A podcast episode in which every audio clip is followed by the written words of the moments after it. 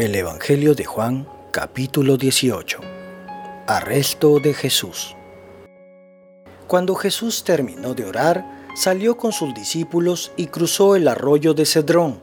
Al otro lado había un huerto en el que entró con sus discípulos. También Judas, el que lo traicionaba, conocía aquel lugar, porque muchas veces Jesús se había reunido allí con sus discípulos.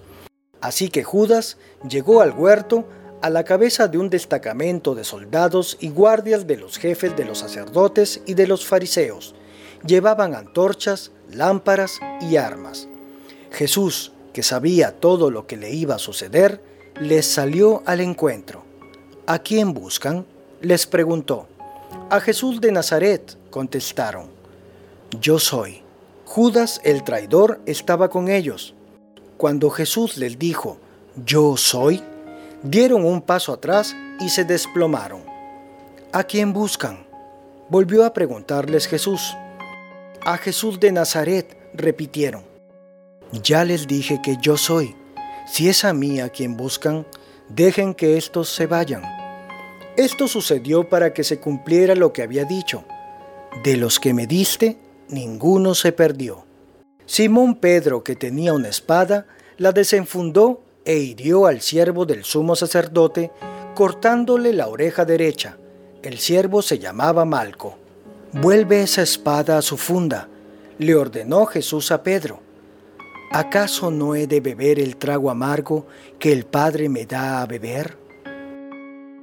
Jesús ante Anás.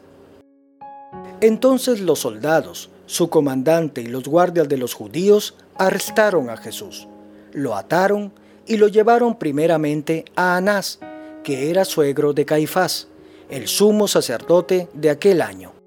Caifás era el que había aconsejado a los judíos que era preferible que muriera un solo hombre por el pueblo. Pedro niega a Jesús. Simón Pedro y otros discípulos seguían a Jesús, y como el otro discípulo era conocido del sumo sacerdote, entró en el patio del sumo sacerdote con Jesús. Pedro, en cambio, tuvo que quedarse fuera junto a la puerta. El discípulo conocido del sumo sacerdote volvió entonces a salir, habló con la portera de turno y consiguió que Pedro entrara. ¿No eres tú también uno de los discípulos de ese hombre? le preguntó la portera. No lo soy, respondió Pedro. Los criados y los guardias estaban de pie alrededor de una fogata que habían hecho para calentarse, pues hacía frío. Pedro también estaba de pie con ellos calentándose. Jesús ante el sumo sacerdote. Mientras tanto, el sumo sacerdote interrogaba a Jesús acerca de sus discípulos y de sus enseñanzas. Yo he hablado abiertamente al mundo, respondió Jesús. Siempre he enseñado en las sinagogas o en el templo, donde se congregan todos los judíos. En secreto no he dicho nada. ¿Por qué me interrogas a mí? Interroga a los que me han oído hablar. Ellos deben saber lo que dije. Apenas dijo esto, uno de los guardias que estaba allí cerca le dio una bofetada y le dijo, ¿Así contestas al sumo sacerdote? Si he dicho algo malo, replicó Jesús, demuéstramelo. Pero si lo que dije es correcto, ¿por qué me pegas? Entonces Anás lo envió todavía atado a Caifás, el sumo sacerdote. Pedro niega de nuevo a Jesús. Mientras tanto, Simón Pedro seguía de pie calentándose. ¿No eres tú también uno de sus discípulos? le preguntaron. No lo soy, dijo Pedro, negándolo. ¿Acaso no te vi en el huerto con él?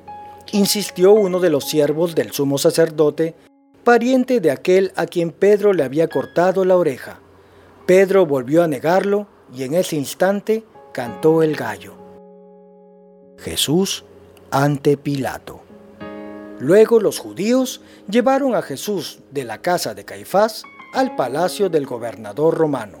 Como ya amanecía, los judíos no entraron en el palacio, pues de hacerlo se contaminarían ritualmente y no podrían comer la Pascua. Así que Pilato salió a interrogarlos. ¿De qué delito acusan a este hombre? Si no fuera un malhechor, respondieron, no te lo habríamos entregado. Pues llévenselo ustedes y juzguenlo según su propia ley, les dijo Pilato. Nosotros no tenemos ninguna autoridad para ejecutar a nadie, objetaron los judíos. Esto sucedió para que se cumpliera lo que Jesús había dicho al indicar la clase de muerte que iba a sufrir. Pilato volvió a entrar en el palacio y llamó a Jesús. ¿Eres tú el rey de los judíos? le preguntó. Eso lo dices tú, le respondió Jesús. ¿O es que otros te han hablado de mí? ¿Acaso soy judío? replicó Pilato. Han sido tu propio pueblo y los jefes de los sacerdotes los que te entregaron a mí. ¿Qué has hecho? Mi reino no es de este mundo, contestó Jesús. Si lo fuera, mis propios guardias pelearían para impedir que los judíos me arrestaran, pero mi reino no es de este mundo. Así que eres rey, le dijo Pilato. Eres tú quien dice que soy rey. Para esto nací y para esto vine al mundo, para dar testimonio de la verdad. Todo el que está de parte de la verdad, escucha mi voz. ¿Y qué es la verdad? preguntó Pilato. Dicho esto, salió otra vez a ver a los judíos. Yo no encuentro que éste sea culpable de nada, declaró. Pero como ustedes tienen la costumbre de que le suelte a un preso durante la Pascua, ¿quieren que le suelte al rey de los judíos? No, no sueltes a ese, suelta a Barrabás, volvieron a gritar desaforadamente, y Barrabás era un bandido.